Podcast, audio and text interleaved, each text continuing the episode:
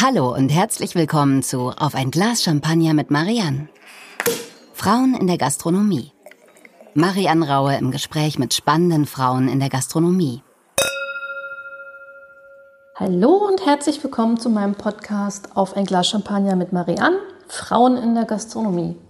Für diejenigen von euch, die mich noch nicht kennen, mein Name ist Marianne Raue, ich bin gebürtige Berlinerin und betreibe auch hier in Berlin seit zehn Jahren ein erfolgreiches Restaurant zusammen mit meinem Geschäftspartner Tim. Ich liebe es, neue Geschmäcker auszuprobieren, tolles Essen, tolle Weine, tollen Champagner. Aber am meisten liebe ich es, interessante Gespräche zu führen mit interessanten Frauen aus der Gastronomie. Und deswegen freue ich mich ganz besonders heute, Ilona Scholl bei mir begrüßen zu dürfen, Mitinhaberin des Restaurants Toulouse-Lautrec. Hallo Ilona, schön, dass du da bist. Hallo, ich freue mich sehr, heute zu Gast zu sein und dein Champagner austrinken zu dürfen. Mm, Dankeschön. Du hast aber heute auch einen mitgebracht, das fand ich sehr, sehr schön.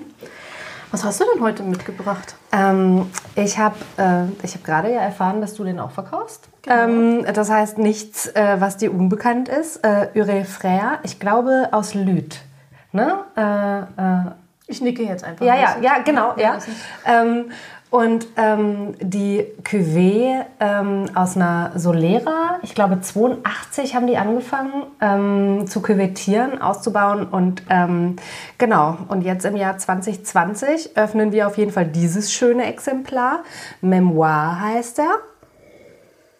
Und er ist ein bisschen fordernd, aber ganz, ganz großartig. Das heißt, es gibt bestimmt manchmal so einen Moment, wo dieses Glas unsere Aufmerksamkeit wieder haben will. Wollen wir einmal anstoßen und ja. die Gläser klingen lassen? Oh, was für ein schöner Klang. Und was für ein schöner Duft. Mhm. Machst du das auch manchmal, dass wenn du im Restaurant bist und du hebst zwei Gläser aus, dass du die so aneinander schlägst und dann eins davon so ans Ohr hältst? Mhm, wenn dann nur durch, durch Tollpatschigkeit. okay. Gut, ich mache das manchmal. Ja, das ist aber süß. Ja. aber der Klang von Gläsern ist ja auch was Schönes. Ja, mhm. also ich meine, vor allen Dingen, weil Gläser ja so eine kleine Welt für sich sind. Mhm. Aber wir schweifen ja schon wieder aus. Wir wollen wir nicht erstmal anfangen, dass du dich vielleicht ein bisschen vorstellst? Ja. Weil die Zuhörer, die dich gar nicht kennen, ähm, die würden natürlich gerne wissen, wer du bist, was du machst, ähm, was dir Spaß bereitet, warum du diesen Beruf ergriffen hast. Ich muss das ja jetzt aber eigentlich genauso konzise und elegant machen wie du gerade. Nee, ich habe mich ja vorbereitet. Okay. Ja, okay, gut. Ähm, obwohl man ja eigentlich meinen sollte, dass man auf einen Kurzabriss des eigenen Lebenslaufs vorbereitet sein sollte. Jetzt bin ich 37 Jahre lang ich gewesen und kann das immer noch nicht so gut. Ähm, ich dampfe das einmal ganz kurz ein. Ich bin ja wahnsinnig gut darin, mich kurz zu fassen. Ähm, wir haben Zeit, Elena, wir haben Zeit. ja. Okay, Versuch Nummer eins. Ähm, also, du hast mich ja gerade schon namentlich eingeführt. Äh, dann sage ich einfach mal, wie alt ich bin. Und zwar 37. Und ähm, ja, wenn es jetzt um äh, ja, eine Lebenslaufszusammenfassung geht, muss man wahrscheinlich sagen, dass ich die ersten 30 Jahre damit zugebracht habe, äh, erratisch zu suchen, wo ich hin will und zu prokrastinieren. Und dann ähm, ja, muss man tatsächlich die schicksalhafte Begegnung mit meinem Partner Max Strohe einmal ins Feld führen. Ähm, denn damit äh, hat sich, glaube ich, dieser Pfad der Selbstständigkeit eröffnet. Und ähm, wir haben das Restaurant Toulouse-Lautrec ähm, äh, ja, äh, geöffnet und ähm, wussten, glaube ich, anfangs auch noch nicht so richtig, wie, was, wo, wann, warum.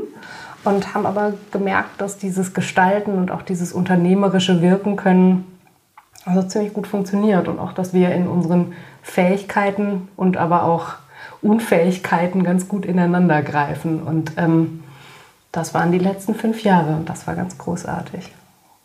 So. Du bist, wenn ich das richtig in Erinnerung habe, ja, aber doch schon ein bisschen in dieses ganze Geschehen der Selbstständigkeit reingesprungen. Mit beiden Beinen und dann noch. Und auch ein bisschen mit angeschubst ja. werden, wenn man ehrlich ist. Ja, ja, ich bin nicht so die geborene Hasardeurin, das muss man echt sagen. Also ich wurde überzeugt, glaube ich. Ähm, ja, doch, also das war bei mir wahrscheinlich echt genau andersrum wie bei dir. Ne? Wenn, wenn ich es richtig weiß, dann warst du bei, ähm, im Restaurant Tim Raue die treibende Kraft. Das stimmt, mit meinem Geschäftspartner Tim. Ja, der, äh, der war nicht so begeistert von der Idee, als ich ihm eines Abends irgendwie unterbreitet habe, hey, lass uns doch bitte mal selbstständig machen. Ich habe äh, keine Lust mehr auf das, was gerade so passiert um mich rum. Äh, und ähm, also ich war, das war ein Ausdruck meiner Frustration, meiner Situation, wie ich gearbeitet habe, mit den Menschen, mit denen ich gearbeitet habe. Und ich habe, ich persönlich habe in dem Moment gemerkt, dass ich so an meine Grenzen gelangt bin, was Verständnis angeht für Nichtwissen. Mhm. ähm, und da ich auch jemand bin, der, wenn er davon überzeugt ist, dass er etwas besonders gut kann, das eben auch tut und dabei auch nicht gehindert werden möchte, war die logische Konsequenz dann ähm, die Selbstständigkeit. Und Tim hat es nicht lustig gefunden, sagen wir es jetzt mal so. Der hat gesagt, nein, auf keinen Fall. Krass. Mhm.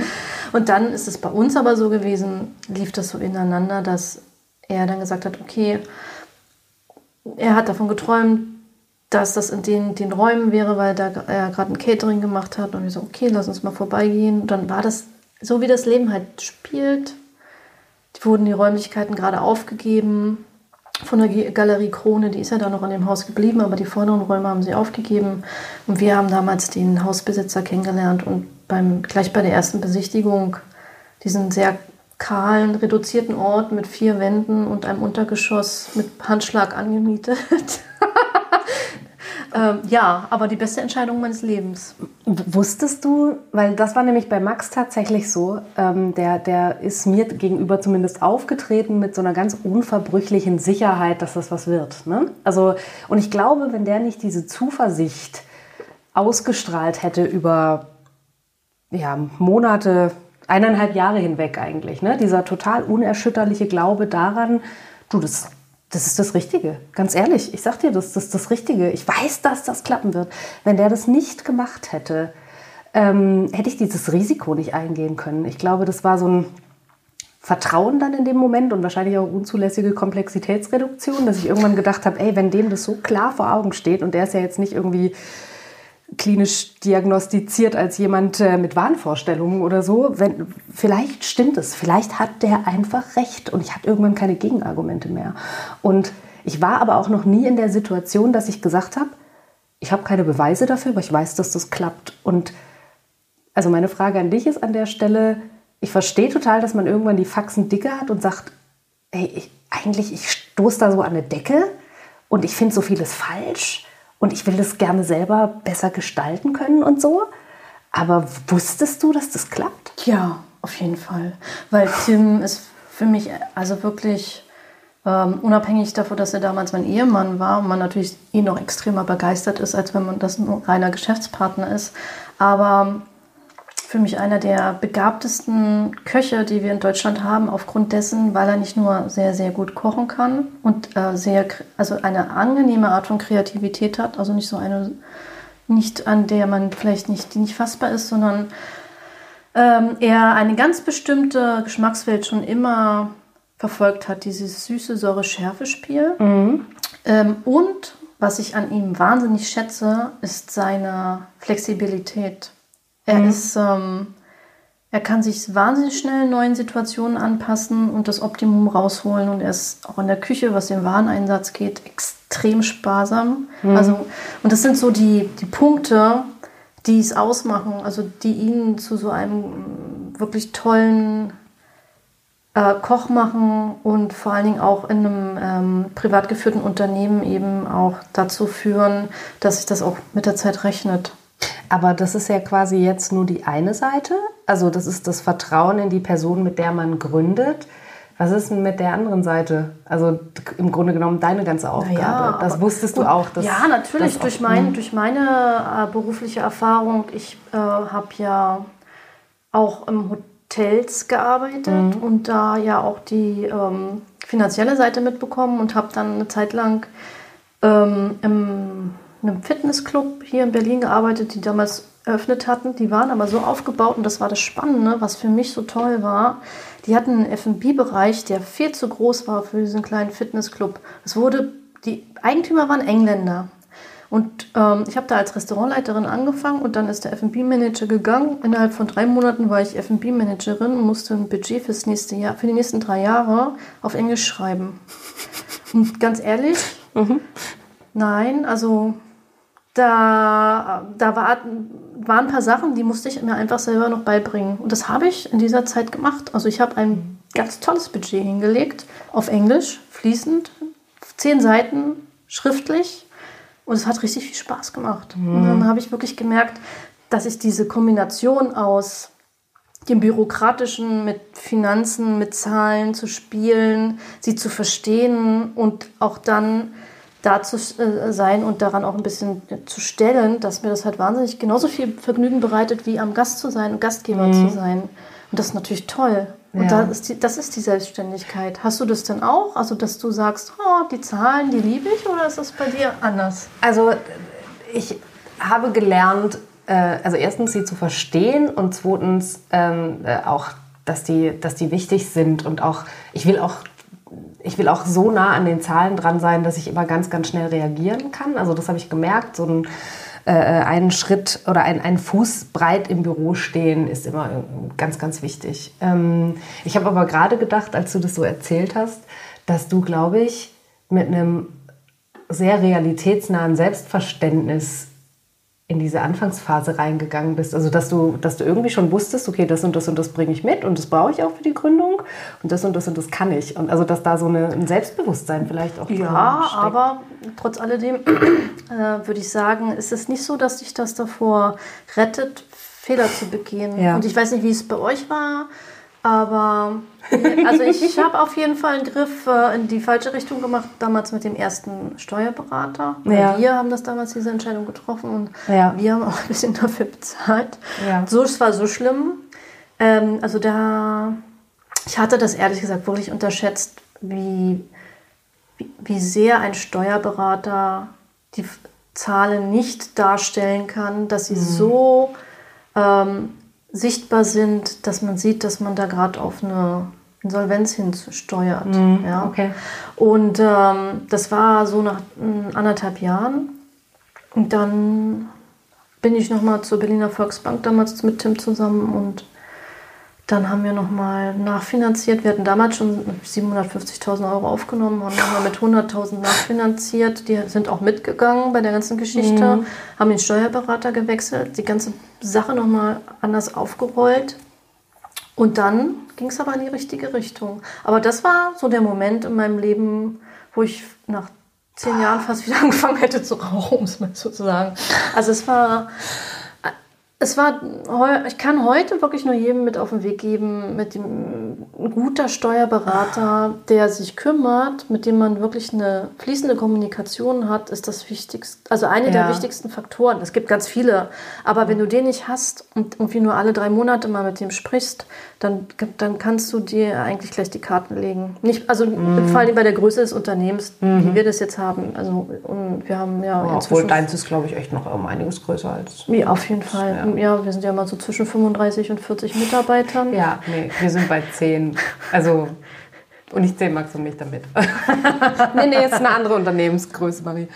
Ähm, äh, ich habe gerade gedacht, als ich gehört habe, was für eine Investitionssumme also das ist, bei uns war es auch viel weniger. Es war echt so viel hemdsärmeliger und viel mehr. Wir kratzen unser Trinkgeld zusammen und dann nehmen wir noch so einen kleinen Kredit auf.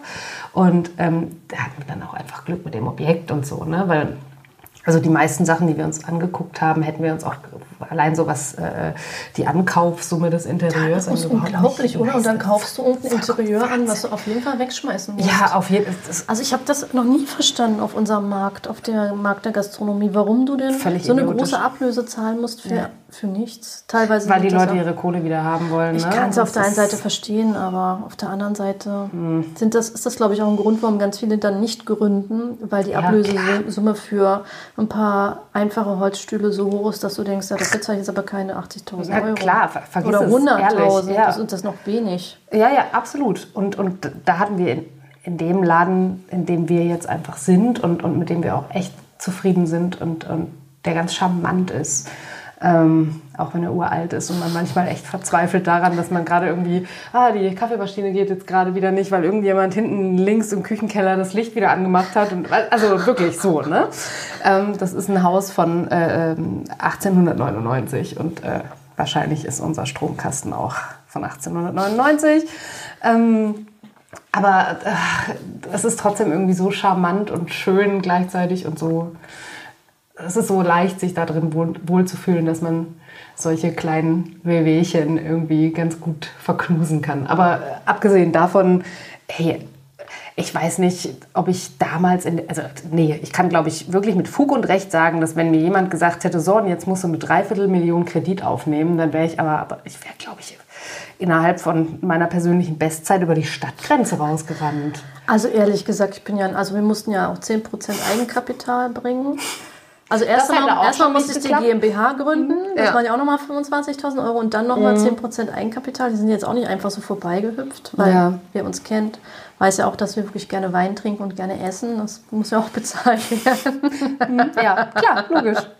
äh, aber das ist... Ähm, das war sein Geld schon wert. Aber man muss auch sagen, wir sind wirklich in so große räumlich sind. Insgesamt haben wir jetzt 750 Quadratmeter ange, angemietet. Mhm, das ist ja. auch über die Jahre gewachsen. Wir haben noch mhm. Kellereinheiten mit dazu genommen. Wir haben noch Büro dazu angemietet, weil mhm. wir so groß geworden sind.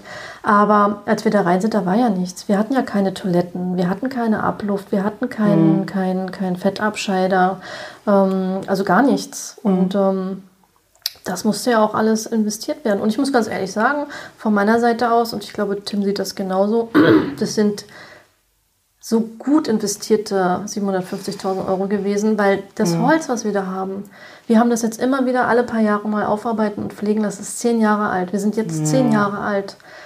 Die, die, die Stoffe von Quadrat, Mhm. Die sind jetzt zehn Jahre alt und wir mussten mhm. nur wenige Sachen ausbessern. Das ist echt, wenn du in wirklich sehr gute Sachen investierst und Qualität, ja. die wirklich auch sagt, dass sie langlebig ist, das lohnt sich. Ja. Und jetzt haben wir ja nochmal für zehn Jahre unterschrieben. Ja, ich, ich wollte gerade erstmal gratulieren zu den mhm. letzten zehn und äh, boah, ja, krass. Sind auch äh, lange Zeiträume, für die man da unterschreibt. Ja, ne? aber naja, natürlich möchte, äh, war der Gedanke, dass wir uns da sehr wohlfühlen. Wir haben ja. ganz tolle Vermieter. Das ist jetzt von Generation zu Generation übergegangen und ähm, das macht dann eben auch Spaß, in einem Haus zu wohnen, wo man sich willkommen fühlt mhm. und wo der Vermieter auch sagt, er ist stolz darauf, dass wir in dem Haus sind. Ja. Äh, das gibt, ich kenne ja ganz viele in der Stadt, die haben halt auch Probleme mit dem Vermieter oder mit den Mietern mhm. über uns. Das haben wir ja nicht, äh, über den, das haben wir ja nicht, mhm. weil ähm, wir ja eigentlich keine Miete an dem Haus haben, es ist ja alles Bürogebäude und ähm, insofern war das eine gute Entscheidung, an mhm. Checkpoint Charlie zu ziehen. Ja. Wie ist das bei euch? Habt ihr irgendwie Probleme im Haus? So ähm, die Leute, die direkt über uns wohnen, die haben, glaube ich, manchmal schon ziemlich unter uns zu leiden. Ja, ähm, ja, ja obwohl man das ja nicht will. Das muss man ja auch immer ja. sagen. Man gibt, versucht ja immer Rücksicht zu nehmen. Ja, ja. Wir haben halt auch echt die, die Leute, die bei uns im Haus sind, sind tolle Leute und ähm, bei uns hat in den letzten fünf Jahren niemand jemals die Polizei gerufen. Und dafür, dass wir in der Wohngegend sind, ist das was total Besonderes. Und klar, wir haben auch ein wohngegendfreundliches Konzept, sprich keine Live-Musik. Äh, wir, wir halten uns an unsere Schließzeiten und sind, glaube ich, generell auch Leute, die um Rücksichtnahme bemüht sind. Aber du weißt es ja selber, wenn man, also eine Gastronomie ist halt einfach irgendwie laut. Hast du denn deine Wahl in der Gastronomie, dich äh, niederzulassen als Frau, jemals mal bereut oder Situationen gehabt, wo du denkst, hey, das hätte ich mir jetzt gerne gespart? Aus einer weiblichen Perspektive ja, heraus das gesprochen. Würde mich mal interessieren.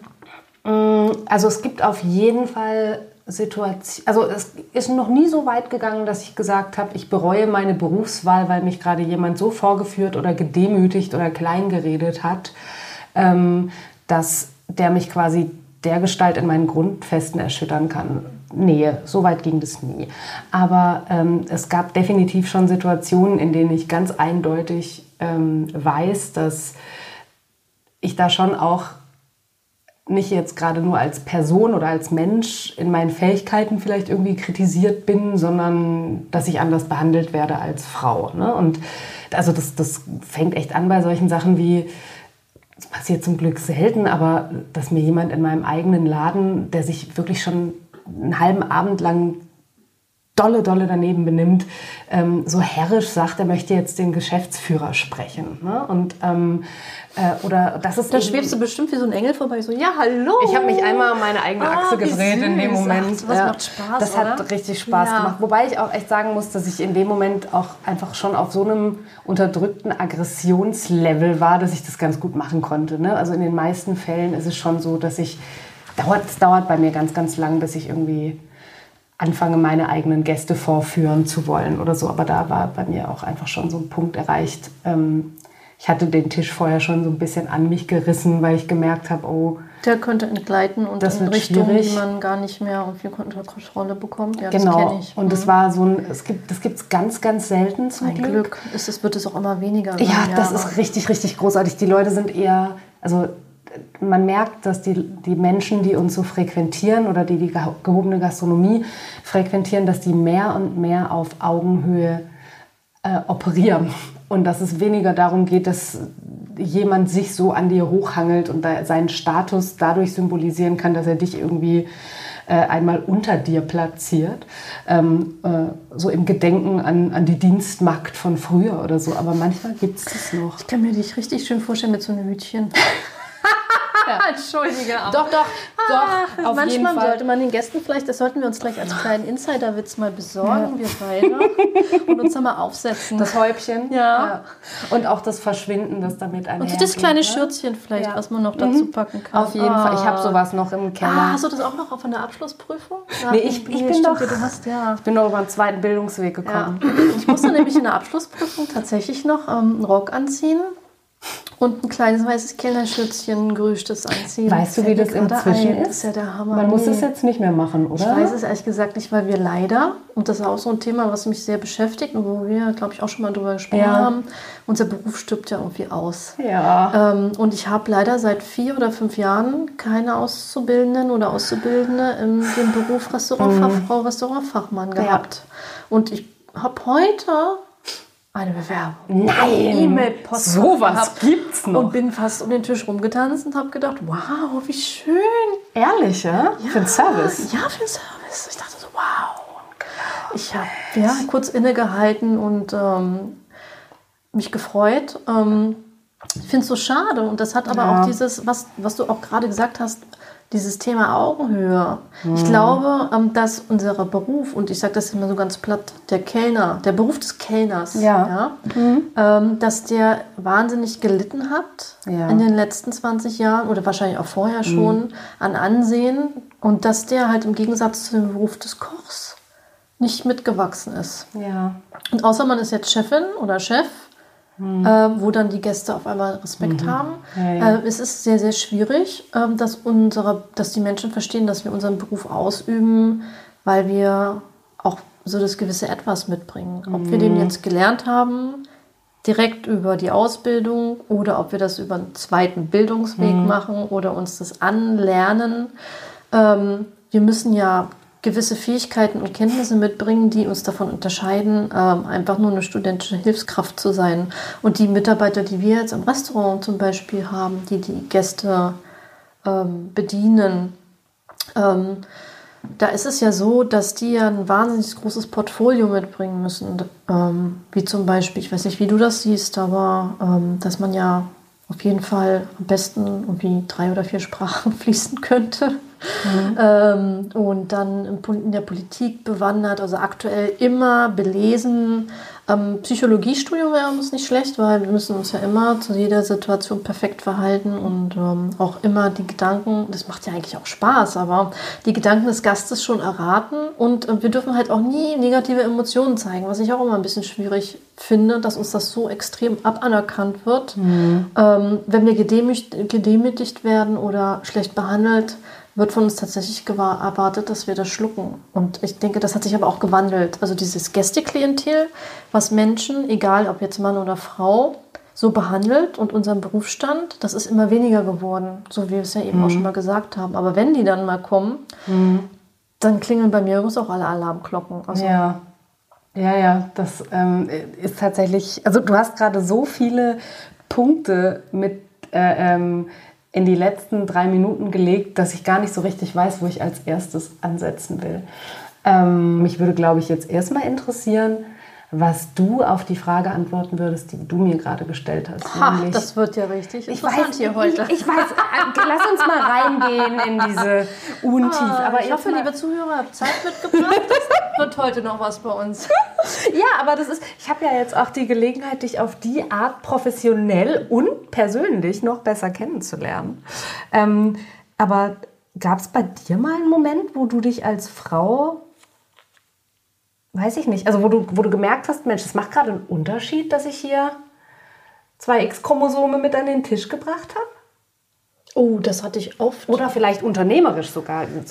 Also natürlich diese Gastsituation, über die wir eben schon mal gesprochen haben, die du eben auch schon beschrieben hast, ähm, dass ähm, manchmal Menschen, die sich in meinem Restaurant befinden, nicht vorstellen können, dass ich die Besitzerin bin. ja. Also du bist dann so äh, die Frau von? Oder? Ja, ja gut, das hatte ich jetzt auch. Das war auch nach der Scheidung, war das uns sehr interessant. Äh, und mich sowohl Gäste als auch Lieferanten mal gefragt oh, Frau, was machen Sie denn hier? Ja, da habe ich, Und dann hast dann du hab ich gesagt, genauso das ist mein. Laden? Oder Nee, da hab ich gesagt, was machen ach, Sie hier? Das ist mein Hobby, sage ich dann immer. Super. Wunderbar. ja. ja. Was ich immer sehr interessant, aber das ist auch wieder, glaube ich, ein anderes Thema. Und dann gehen wir auch zu tief in die ganze Geschichte rein, was ich immer sehr interessant finde, wenn Gastronomenpärchen sich trennen, dass immer alle davon ausgehen, dass die Frau das irgendwie so ein kleines Accessoire ist. Ja. Ähm, ein Glück sind unsere äh, Stammgäste ja so, dass sie von Anfang an immer wussten, dass das halt ein Gemeinschaftsprojekt bei uns ist und unsere Ja. gemeinsame Leidenschaft und unser Lebensprojekt. Ähm, deswegen ist das alles gut so. Ähm, aber aus aktuellem Anlass nehme ich diesen Ball jetzt einmal, den du mir dazu wirfst. Ähm, und ähm, also es geht ja quasi so ein bisschen um diese Räume der Macht, in, äh, wo, die, wo die großen Fische in unserem kleinen Teich, der, der Teich der, der Gastronomie ist, äh, schwimmen. Und ähm, inzwischen darf ich ab und zu in diese Räume rein. Und das liegt auch so ein bisschen daran, dass ich, glaube ich, sehr bemüht war in den letzten Monaten, mir für mein Thema, nämlich dieses, dieses ganze Service-Thema, ähm, von dem ich denke, und ich glaube, da sind wir uns einig, dass es zu wenig Beachtung findet, ähm, ja, mit, mit einem Scheinwerferlicht zu versehen, dass, dass, dass das gehört wird, weil ich denke, dass es das verdient. Und manchmal werde ich jetzt zu so Podiumsdiskussionen, Gesprächsrunden, Gruppeninterviews von Gastronomen eingeladen. Und wahrscheinlich manchmal auch echt nur, weil den ZX-Chromosomen am Tisch fehlt. Aber ich bin froh über, über diesen Druck, der da inzwischen da ist, über diesen Abbildungsdruck. Ähm, darüber, dass das was fehlt, wenn jetzt keine Frau mit am Tisch sitzt. Und ähm, deswegen bin ich auch froh, dass ich dann die Gelegenheit habe, da was zu sagen. Und was ich manchmal schon merke, und wir bewegen uns einfach in einem männerdominierten Berufsfeld, ist, ähm, ich merke manchmal schon, ich bin am Anfang so ein bisschen der Störenfried am Tisch. Ne? So die, die, Ja, ich kenne das ganz gut. Also hast du auch das I Gefühl, bet. Dass ähm, wenn ähm, zum Beispiel euer Restaurant angefragt wird, auf jeden Fall Max viel mehr angefragt wird als du, obwohl Ja. ihr gleichberechtigte Teilhaber seid Ja. am Restaurant? Ja. Ist verrückt, oder? Ja, auf jeden Fall. Das ist eine andere Sichtbarkeit und ein anderer Wunsch auch der Abbildung. Ähm, ich meine, ich verstehe ein Stück weit auch, dass dieses ganze Kreieren, dieses Schöpfergott-Ding, dieses, was auf dem Teller passiert, diese Faszination und auch diese Vermarktbarkeit von Köchen, das ist, glaube ich, ein dankbareres Thema, ähm, als erstens diese, diesen geschäftlichen Unterbau äh, zu fokussieren und zweitens auch den, den Servicebereich. Ich glaube, das ist schwerer darstellbar, schwerer skalierbar und vielleicht ist es manchmal auch, wenn man es erzählt, komplexer. Also damit will ich jetzt überhaupt nicht den, den Kochberuf schmälern, aber man hat so diese Rockstar- Darstellbarkeit, so dieser, dieser Typ, der irgendwie sich selbst so auf diesen Teller bringt. Aber findest du nicht auch, also der Gedanke kommt mir gerade, den hatte ich vorher noch gar nicht, dass es auch was mit Respekt zu tun hat. Also mir, ich habe jetzt so dieses ein kleines Beispiel im Kopf ähm, vom Eleven Madison in New York, mhm. Ähm, so wie es früher existiert hat mit den zwei Teilhabern mhm. des Restaurants, dass die ganz anders wahrgenommen worden sind. Also wirklich als sehr vergleichbare Repräsentanten dieses Restaurants und die auch immer zusammen in der Öffentlichkeit aufgetreten äh, sind.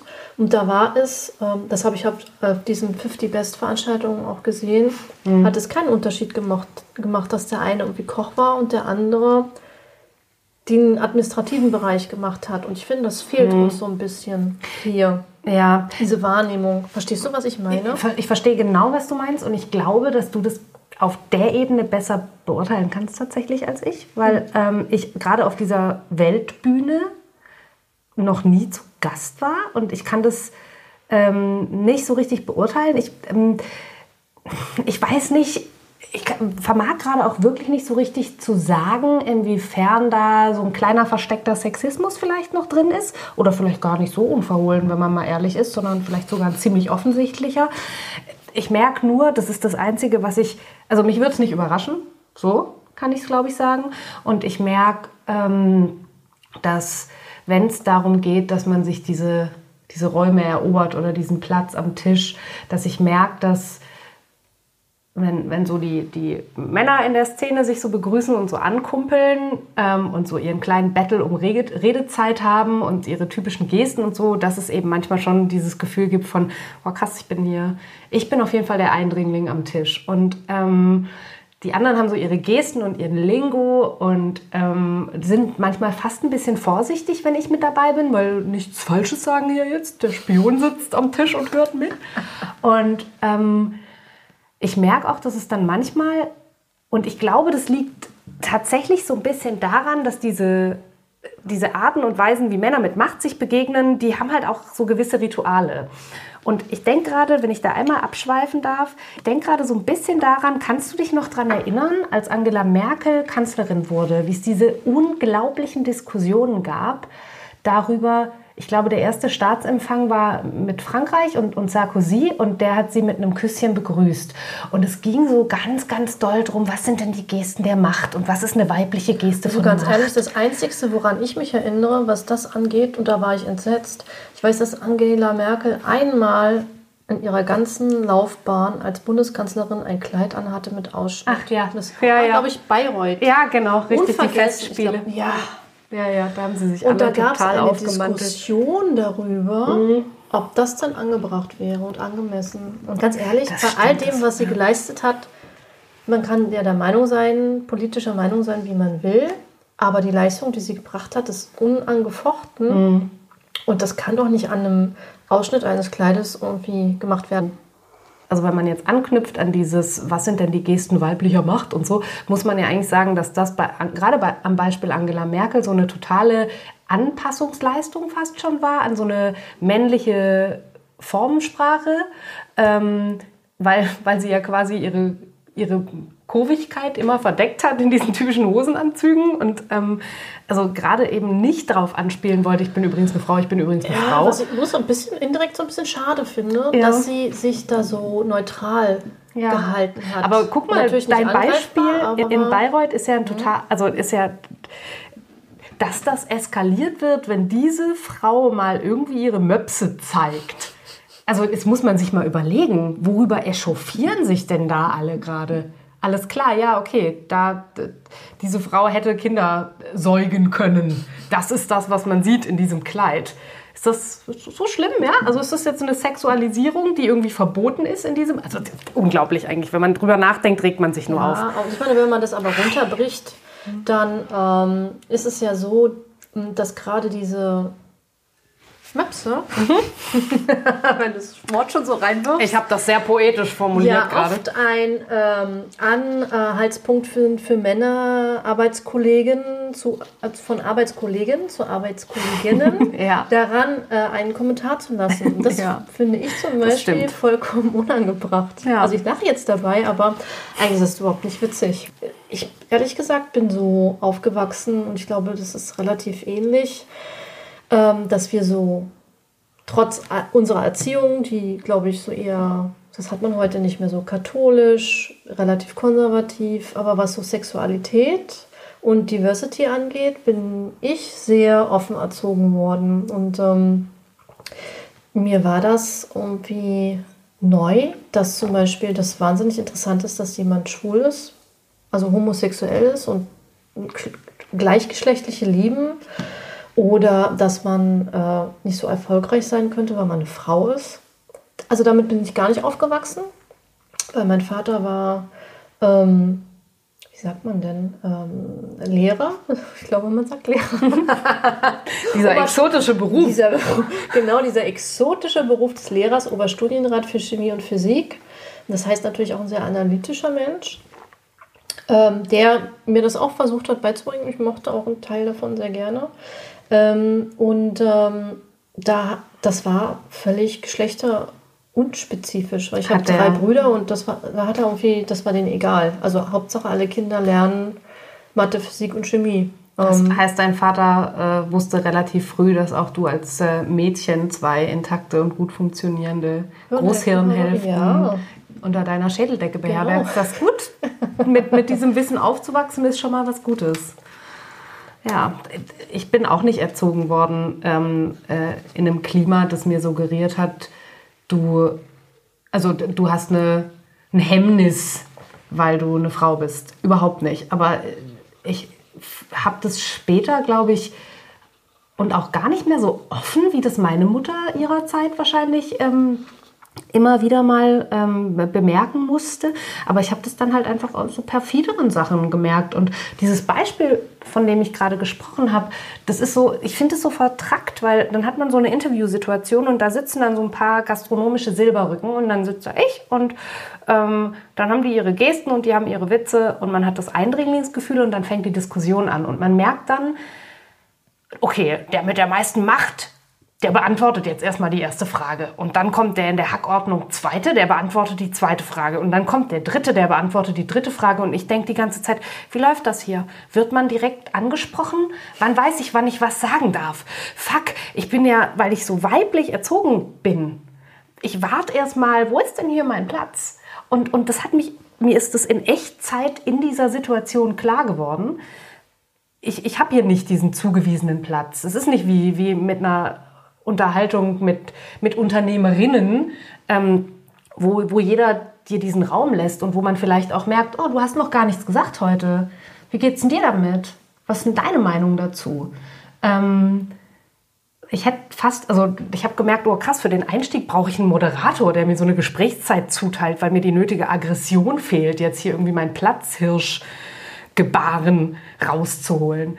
Ähm, und, und dann habe ich irgendwann gemerkt, nee, aber untergehen will ich jetzt an diesem Tisch auch nicht. Und, und weil mich, ich, ich werde hier nicht gefragt jetzt. Da geht es um Redezeit gerade. Da geht es darum, dass jeder sein Konzept vermarktet. Da geht es darum, wie das hinterher gedruckt aussieht. Also muss ich jetzt anfangen, mir auch diesen Platz zu erstreiten. Und dann machst du das und dann sagt dir halt hinterher die Person mit der meisten Macht, oh, das war ja interessant, aber du redest schon auch ganz schön viel. Das war der Satz, den ich mir hinterher angehört habe. Und dann habe ich gedacht, oh krass, bin ich über meine Ufer getreten, durfte ich nicht so viel sagen. Und dann habe ich mir den Mitschnitt hinterher angehört, weil mich das so verunsichert hat. Und ich finde, ich habe gute Sachen gesagt, inhaltlich, aber ich hatte die wenigste Redezeit von allen. Ja, also nicht mit weitem Abstand, weil ich irgendwann gemerkt habe, oh, wenn du nicht laut wirst hier, dann kommst du zu kurz. Keiner sorgt dafür, dass das hier basisdemokratisch ist. Keiner sorgt hier für dich. Jeder sorgt für sich. So läuft das hier an diesem Tisch mit diesen mächtigen Männern. Ähm, und weil mich das, wie gesagt, ne, mich hat es verunsichert. Ich habe gedacht, oh Gott, war ich zu raumgreifend? Das hat mich weißt richtig du, du getroffen. Du weißt dass sich das keiner an dem Tisch gefragt hat, außer du, ne? Ja, ich weiß. Ja, ich bin auch die einzige Person, glaube, die von so jemandem gesagt gekriegt hat, oh, du redest aber ganz schön viel. Die anderen haben sich das bestimmt nicht hinterher um die, um die Ohren gefeuert. Oh. Aber das war so, so ein Moment, in dem ich gemerkt habe, wow, Und da, und vor allem als ich hinterher den Beweis hatte, ne, also die erbarmungslose Uhr, ich habe wirklich wie eine Idiotin, ich habe mir dieses ähm, Band angehört und ich habe es halt einfach, ich hatte die Zahlen, ich hatte das in Zahlen, ich habe es nachgemessen. So, die Beweise sind auf meiner Seite. Und erst dann habe ich mich beruhigt und dachte so, das war, das war jetzt Sexismus. Anders kann ich mir das nicht erklären. Die sind es nicht gewohnt, dass eine Frau sich Redezeit nimmt und Weißt du, das war mit so einem suffisanten Lächeln dahin gesagt, die Schnatterliese, ne? Ah, da hat sie, hat sie mal aber, ne? So, und ähm, in dem, da war ich richtig Unglaublich, fuchsig. oder was wir noch alles machen müssen, damit sich das mal ändert. Ja, ein bisschen was ist echt noch zu tun. Und, und jetzt reden wir noch gar nicht darüber, wie sich das monetär niederschlägt. Wir reden noch gar nicht über das Lohngefälle gut, in gut. diesem Land. Also da müssen wir, was können wir beide tun, um ähm, diesen Dingen entgegenzuwirken oder sie zu verändern? Und das ist, glaube ich, genau der richtige Ansatz, zu sehen, okay, ein bisschen Macht habe ich jetzt und wie nutze ich die? Und das fängt ja natürlich auch bei so monetären äh, Sachen an, also dass man wirklich darauf achtet, ähm, den Frauen genauso viel wie den Männern zu zahlen in der gleichen Position, Ja. was selbstverständlich sein sollte. Es aber noch nicht ist. Ich weiß nicht, wie Was ich ganz faszinierend finde. Also das habe ich auch noch nicht verstanden, ehrlich Ja. gesagt, weil auch das ist in meiner Erziehung nicht vorgekommen. Ja. Äh, also ich, gut, ich habe es erlebt. Also Ja. dass mein, davon abgesehen, dass mein Berufssegment nicht so angesehen ist wie das eines Superkochs und deswegen auch egal, welche Position ich hatte, es nicht äh, adäquat vergütet wurde, nicht annähernd. Ähm, da auch viel passiert ist. Ich habe das dann teilweise im Nachhinein rausbekommen, dass Männer in der gleichen Position viel mehr verdient haben. Ja. Und entweder muss ich mir dann selber an ein Ohr ziehen und sagen, ja, scheiße, schlecht verhandelt. Oder du stellst dein Licht unter den Scheffel. Oder du hattest vielleicht auch gar nicht die Chance dafür. Du, ne? aber ich glaube, das, sind, das ist wieder ein Mix aus, aus mehreren Sachen und man darf halt auch nicht vergessen, also es ist, ich finde, es ist zu kurz gegriffen zu sagen, ich habe schlecht verhandelt, weil es gibt ja auch Gründe dafür, dass du schlecht verhandelst. Du bist vielleicht in der Art und Weise, wie du durch deine persönliche Geschichte gegangen bist. Du bist ja auch als Frau erzogen worden. Also bei aller Gleichberechtigung, bei aller Emanzipationsbemühung seitens der Eltern sind ja auch nicht nur die Eltern.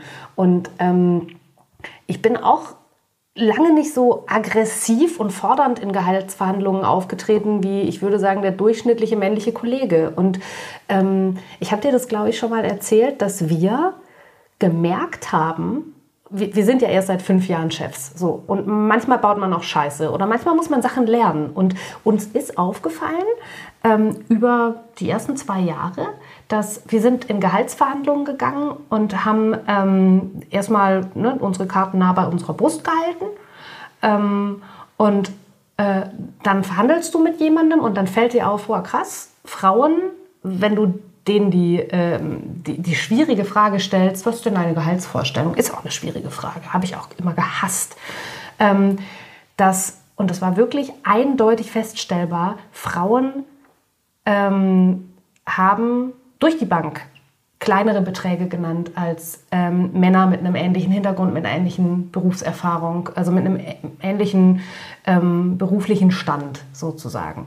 Ähm, und am Anfang haben wir das dankbar angenommen und haben gesagt, na klar, ist doch super fürs Unternehmen. Ne? Wir hätten ähm, Bewerberin XY jetzt auch irgendwie 150 Euro mehr gegeben, aber wenn die die überhaupt nicht einfordert, dann ähm, ist doch super. So ich, spart der Betrieb. klar, Ganz genau, Moment, du hast ja. die Zahlen im Blick.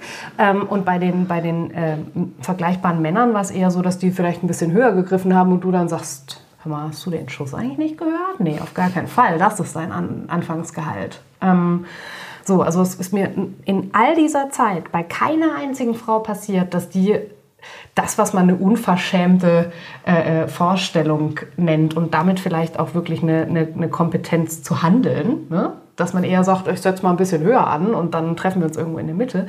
Ähm, diese Chutzpe oder diese, diesen Mut, den, den hatten die Frauen in den Gehaltsverhandlungen ganz häufig nicht. Da ging es eher so ein bisschen darum, dass man sich nicht als zu gierig präsentiert, weil das vielleicht ein schlechtes Licht auf einen wirft. Und erst als wir gemerkt haben, boah, krass, wir nehmen das und damit diskriminieren wir aber irgendwie doch strukturell, haben wir die Entscheidung, also auf, auf Geschäftsführerebene getroffen, dass wir gesagt haben, so, und ab jetzt kriegt jeder dasselbe Einstiegsgehalt. Wir stellen diese Frage nicht mehr. Wir sagen einfach Summe X, damit fängst du bei uns an. Wir können hinterher leistungsorientiert nachverhandeln, wenn du ein halbes Jahr, Jahr oder ne, was auch immer bei uns warst. Und dann ähm, haben wir ein Nachgespräch. Aber das ist eben einfach, also dass wir quasi gemerkt haben, wir müssen ähm, auf der unternehmerischen Ebene dieses Gefälle ausschalten, damit wir uns nicht wie Arschlöcher verhalten, ja, sozusagen. Ja, ja. Also wir haben das von vornherein so ähm, raus, äh, also wir sind dem entgangen, sag ich jetzt mal, weil wir von vornherein gesagt haben, für die und die Position gibt es das. Ja. Also als Comic Mhm. kriegst du das, als Demi kriegst du das, als Chef, Ja. Departmentchefin das, um das neutral zu halten Mhm. und gar nicht so eine Situation aufkommen zu lassen. Ähm, und, ähm, aber uns Es ist es auch schon das passiert, von Anfang an so dass zu machen. man fragt natürlich trotzdem immer während der Gespräche, was denn die Vorstellungen sind. Und ich habe äh, eine sehr ähnliche Erfahrung gemacht wie du, dass Frauen da oft viel weniger fordern, als sie eigentlich auch wert sind. Also was ist jetzt der Wert in dem Sinne? Da kann man jetzt auch den ganzen Tag drüber reden. Man kann sagen, was es für dich wert ist, jemanden zu haben, der, der souverän die Arbeit macht, die du ihm übertragen willst. Und das ist ja genau das, was ihr in dem Moment macht. Ihr sagt, die Arbeit ist uns so und so viel wert. Und das heißt, ihr seid da reingegangen und habt dann auch immer mal wieder die Erfahrung gemacht, dass jemand verblüfft war, weil er so ein hohes Gehalt bekommt quasi. Oder Ja, also ich hatte schon zweimal, dass ich gesagt habe, nee, das kann ich leider nicht zahlen, das ist einfach zu wenig. Also Ja. das kann ich nicht zahlen, weil ich auch ein denke, schöner das ist, Moment. Ja, aber es ist ja auch, ganz ehrlich, das kann, das ist dann, habe ich mit auch, das, mein Hintergrund ist ja auch immer, ich meine, es müssen ja Mieten bezahlt werden, Ja, klar. Lebenshaltungskosten und weiß ich nicht was und ich meine, es ist jetzt kein Geheimnis, dass wir in der Gastronomie jetzt keine Luxusgehälter zahlen, ja, aber Mhm. ja. es sollte ja trotzdem ein Arbeiten auf Augenhöhe sein und ähm, ein respektvolles Miteinander und ähm, man sollte viele Möglichkeiten bieten können. Und ähm, so ein Punkt, der mich noch äh, sehr bewegt, ist, dass ich mir persönlich wünschen würde, mehr Bewerbungen in Küche und Service von Frauen zu erhalten. Ja. Also ich sehe das große Problem, dass wir gerne mehr Frauen in der Küche haben möchten, weil das macht auch einfach Spaß. Ich finde das sehr schön, weil ich mag auch diese Kommunikation. Und ähm, leider, und das ist ja auch so diese große Diskrepanz, es wird ja gefordert, wenn man jetzt zum Beispiel so Nominierungslisten sieht äh, von ähm, Restaurants in Deutschland. Gehen wir nur mal von Deutschland aus. Eigentlich ist es ein weltweites Problem, aber ähm, man kann es wirklich nach oben brechen. Äh, dass wenn dann Nominierungen stattfinden äh, für die Top 50, Top 100 in Deutschland, dass da halt meistens nur Männer nominiert sind. Und dann hatten wir ja, glaube ich, vor zwei oder drei Jahren dieses große, diesen großen Aufschrei, verständlicherweise auf der einen Seite, dass ähm, da halt sehr, sehr wenig Frauen nominiert sind. Ähm, nun ist es halt so, dass es halt auch ein hausgemachtes Problem ist. Ja. Ne? Also das ist ja nicht so, dass wir jetzt ganz viele Top-Köchinnen hätten, die vergessen wurden zu nominieren, das muss man ja auch mal so sagen, sondern wir haben ja kaum Küchenchefinnen oder Chefinnen in Küche, also Frauen in leitenden Positionen, die man nominieren könnte. Und das ist halt ein Problem, das gar nichts von unten nachkommt. Also wir haben generell ein Nachwuchsproblem in der Gastronomie, das ist jetzt kein Geheimnis. Sowohl, also unabhängig vom Geschlecht, aber es ist halt so, dass wir halt schon seit langer, langer Zeit viel zu wenig Frauen haben, die Spaß haben, in die Gastronomie zu gehen. Und das hat natürlich auch seinen Grund, dass wir nicht die Möglichkeiten schaffen können oder dass es schwierig ist, die Möglichkeit zu schaffen für Frauen, die sich entscheiden möchten, Beruf und Familie unter einen Hut zu bringen und dann noch Karriere zu machen. Das ist sehr schwierig. Ja. Also ich möchte gerne, ich unmöglich. würde gerne. Ja. Aber es ist schwierig und da müsste der Staat auch ein bisschen behilflich sein, Mhm. andere Möglichkeiten schaffen, die Kindergärten, Öffnungszeiten zum Beispiel ein bisschen anpassen, dass äh, es leichter ist für den Ehepartner, den männlichen, vielleicht zu Hause zu bleiben. Ja, das ist, also wenn ich mir überlege, ich hatte jetzt zwei Mitarbeiter, die diese Elternzeit genommen haben von zweimal vier Wochen ähm, die sie ja nehmen können, wenn das Kind geboren wird und man sich das so aufteilen kann. Und ich erinnere mich, was für ein schriftlicher Antragschaos, Überforderung Also das, wir sind so bürokratisch in Deutschland. Ich finde einfach, dass wir unbürokratischer werden müssen. In mhm. vielerlei Hinsicht, aber vor allen Dingen in, im Familienwesen. Ja. Familien zu fördern und zu fördern, dass ähm, wenn beide Elternteile äh, äh, arbeiten gehen, das müssen sie heutzutage bei den hohen Mieten und den Nebenkosten, die wir haben, dass es halt auch besser aufgeteilt wird. Ja, auf jeden Fall. Also ich kann da gerade nur aus, aus ähm, meinem persönlichen Freundeskreis ähm, berichten. Das hat wieder so ein bisschen was mit dem Lohngefälle zu tun.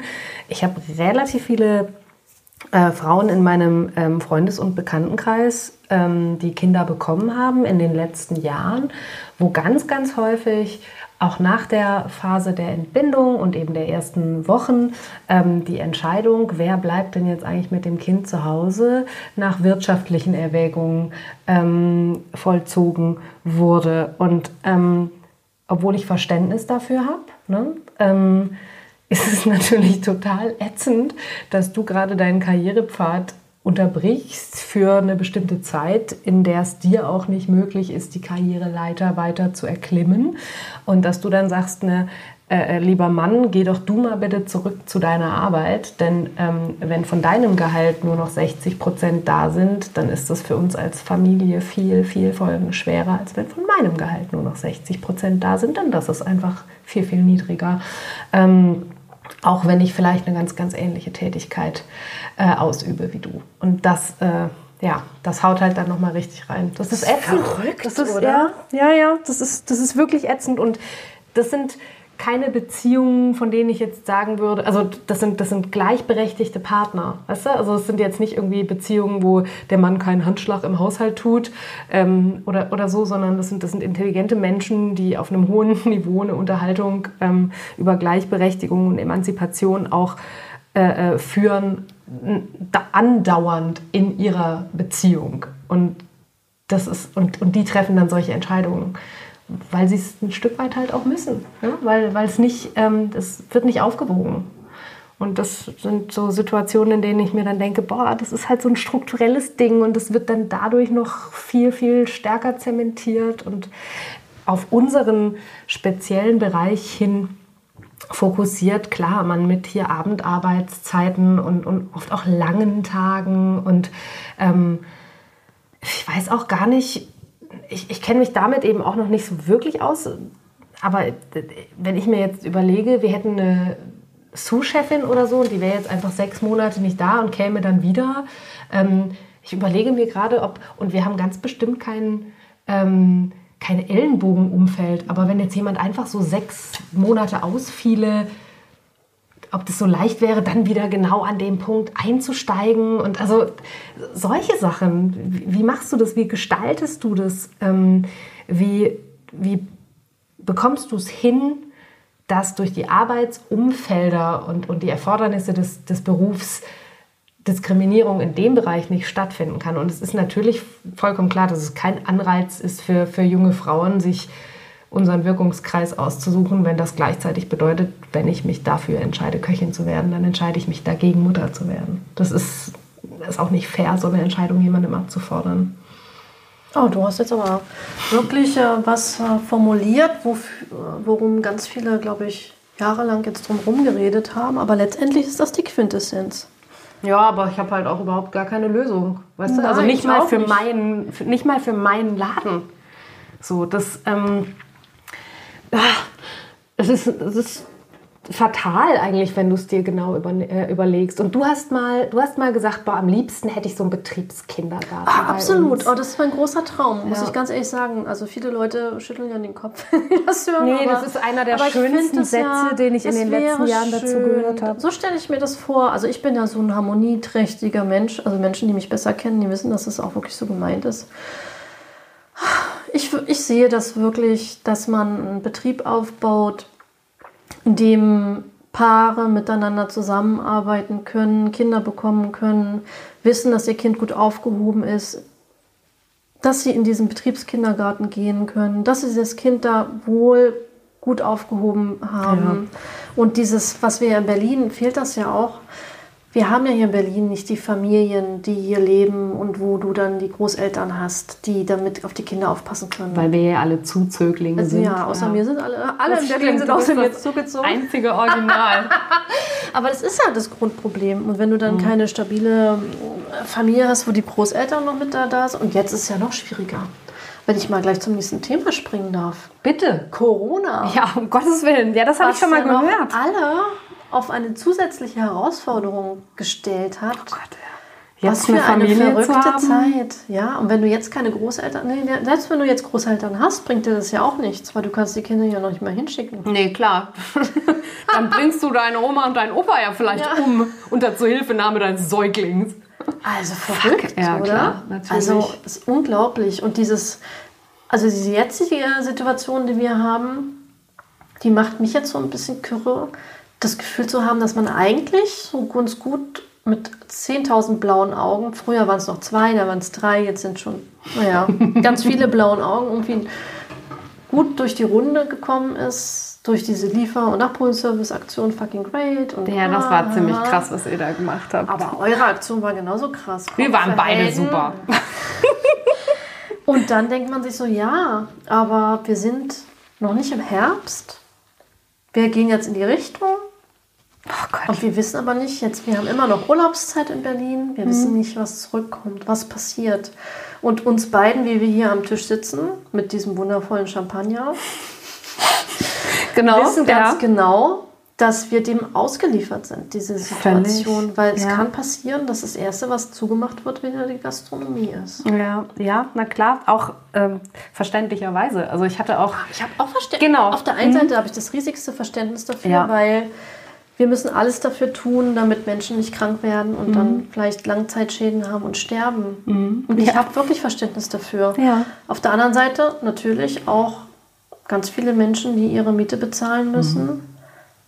und was zu essen kaufen müssen ja. und ihre Kinder über die Runden bringen und ihre Familie über die Runden bringen und das natürlich auch ohne dann Kredite aufnehmen zu müssen und ähm, wirklich leiden. Und ähm, das ist eine ganz krasse Zeit. Das bewegt mhm. mich momentan sehr, muss ja. ich sagen. Ähm, mir geht das auch so, weil das auch das erste Mal ist, dass, also nicht, dass jetzt alles in meiner Vergangenheit immer irgendwie total gut durchgeplant gewesen wäre, ähm, aber jetzt gibt es da auf einmal diesen Apparat und dann eben auch einfach diese Dependenzverhältnisse. Also wie du es gerade gesagt hast, das ist ja, ich war, boah, ihr habt 35 bis 40 Leute, ähm, deren Brot auf dem Tisch einfach irgendwie durch euren Laden mit, also erwirtschaftet wird. So und ähm, tolle Leute und das ist ja bei uns auch so. Das sind einfach Leute, die so hoch identifiziert uns ihre Zeit und ihre Expertise und ihre Leidenschaft zur Verfügung stellen und ähm,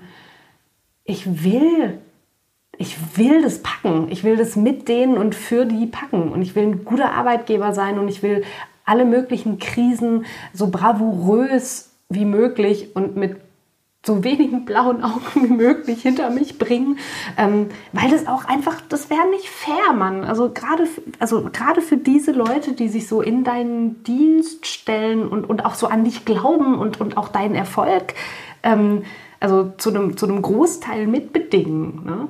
Ähm, wenn deren Quittung dafür irgendwie ist, so hier gibt es jetzt Einbußen und jetzt lassen wir dich hängen und ähm, wir können deinen Arbeitsplatz nicht halten oder was auch immer. Ne? Ähm, das ist katastrophal und ähm, das willst du nicht und deswegen willst du es gut machen. Es ist trotzdem einfach gerade so schwierig, weil es so unplanbar ist. Keiner weiß, welche wirtschaftlichen Implikationen das langfristig haben wird.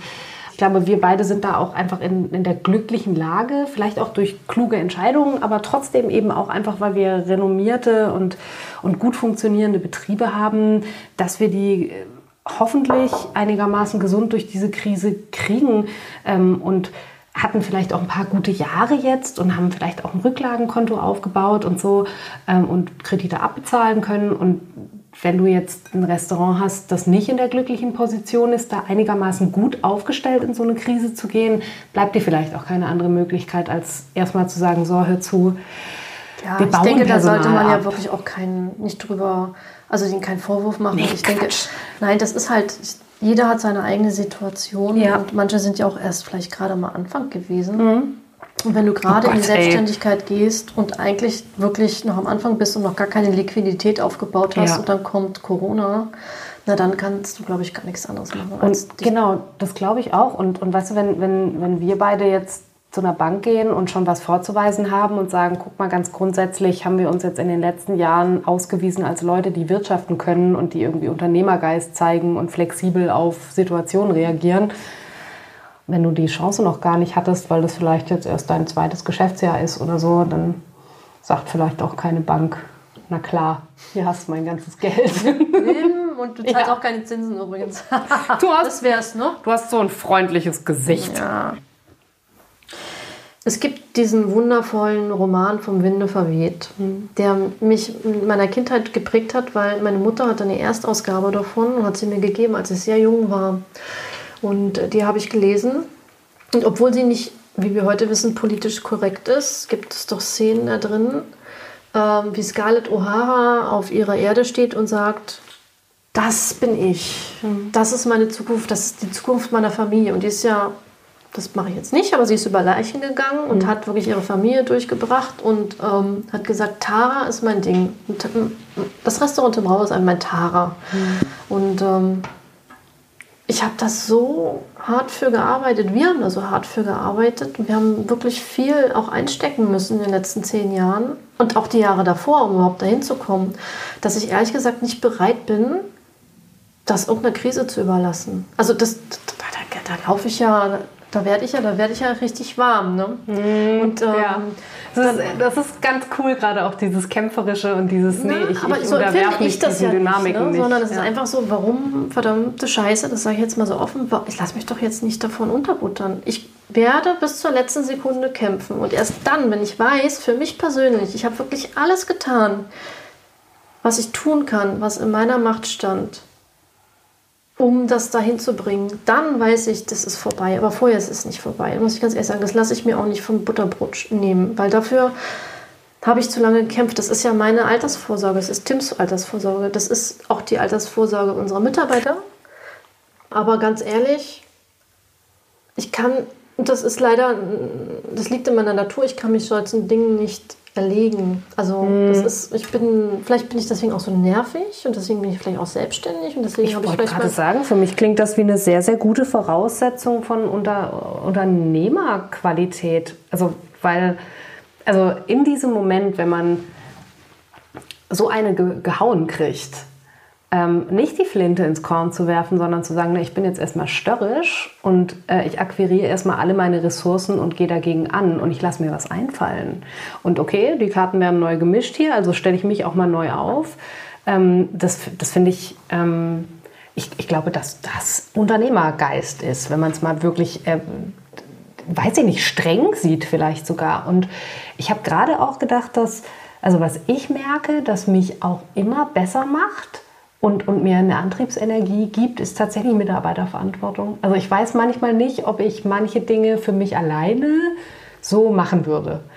Aber dadurch, dass ich das Gefühl habe, Mensch, das Personalessen morgen, ich muss den Leuten in die Augen gucken können, ähm, ich bin für die verantwortlich, habe ich manchmal schon auch das Gefühl, also nicht, dass ich, ich will mich jetzt gar nicht selbst beweihräuchern und ich habe ganz bestimmt auch schon ganz viele richtig ätzende Entscheidungen getroffen und auch dumme Entscheidungen. Und ähm, mir hat mal jemand gesagt, es dauert eine Weile, bis man, gu- war ein Koch, dauert eine Weile, bis man ein guter Koch ist und dann dauert es aber auch noch mal eine Weile, ich glaube sieben Jahre.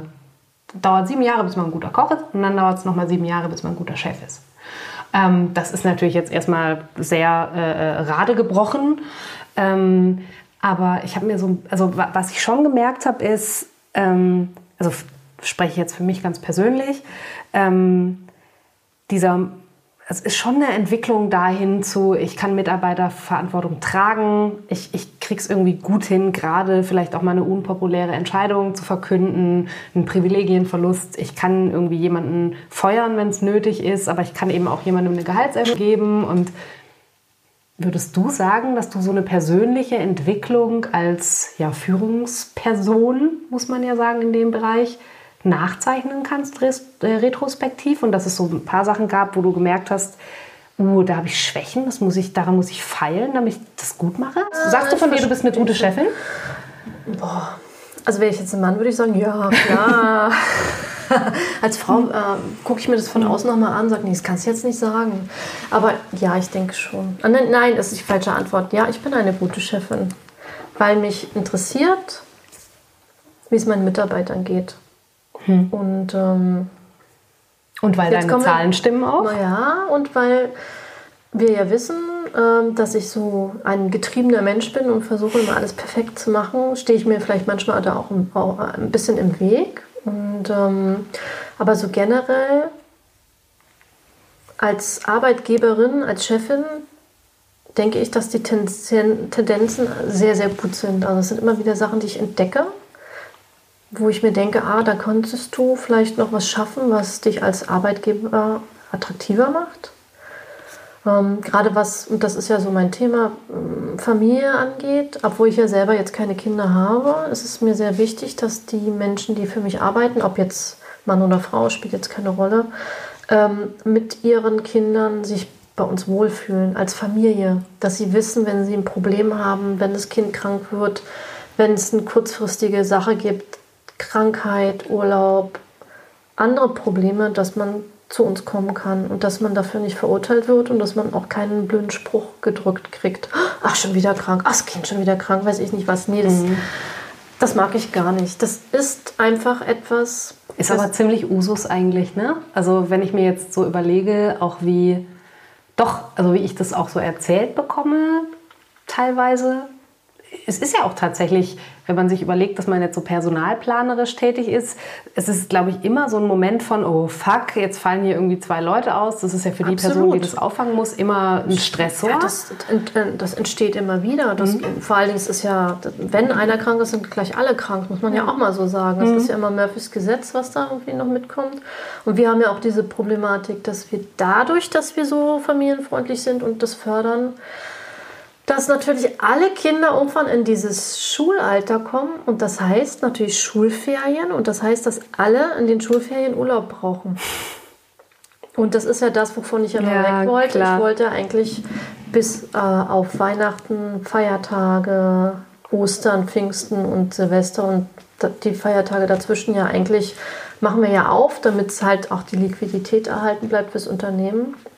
Aber tendenziell war eigentlich das Thema, dass wir das erste Mal seit neun Jahren wieder in den Sommerferien mal zumachen wollten eine Woche. Also Das dafür haben wir dann auch gespart, aber es hat das hat nicht funktioniert mit jetzt, Corona und dann das ging nicht. Wir mussten es jetzt Ja. auflassen, weil Wir wir, mussten auch ja nicht gucken, gemacht. wie wir es äh, irgendwie finanziell gestellt. Das ist wirklich jeder Euro, der reinkommt, ist dann wichtig und dann mussten wir es ein bisschen auseinanderzerren. Das ist die einzigste harte Entscheidung, die ich dieses Jahr personaltechnisch treffen musste, dass ich gesagt habe, Leute, es tut mir leid.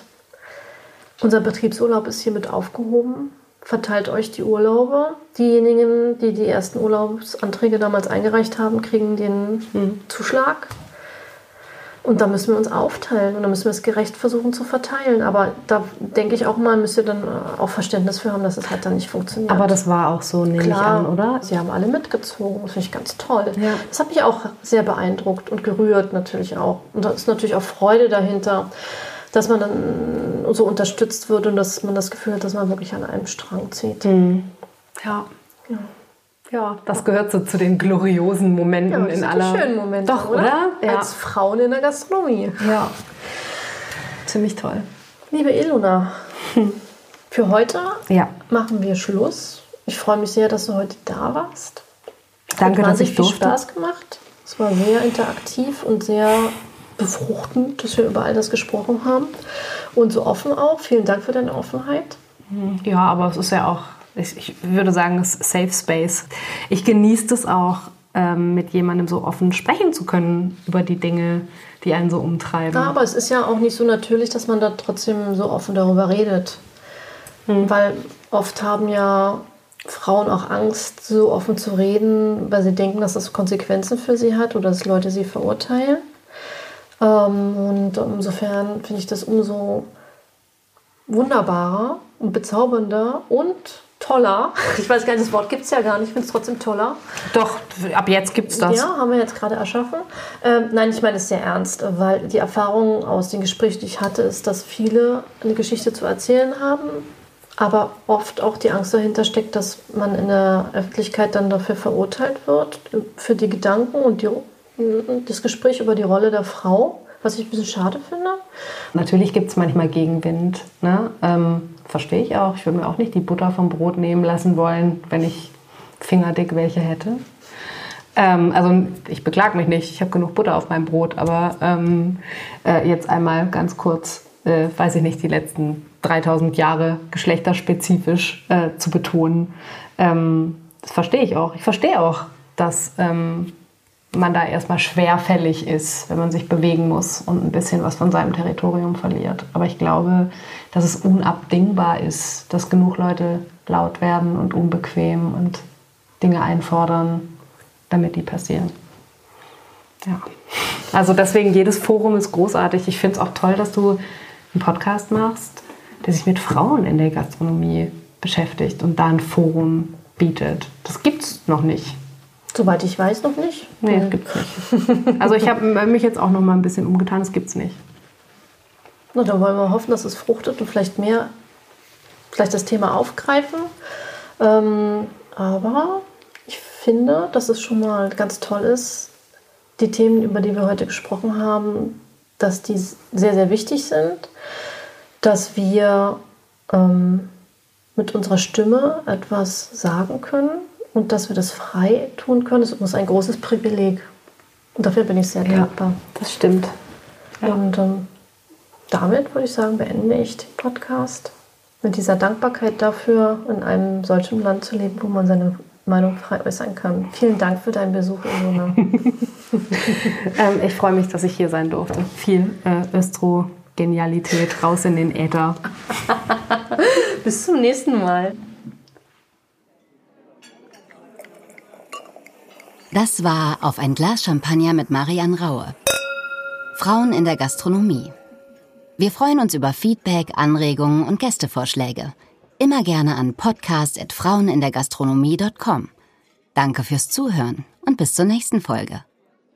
Wenn ihr mit Marianne in Kontakt bleiben wollt, folgt ihr auf Instagram unter @marianraue.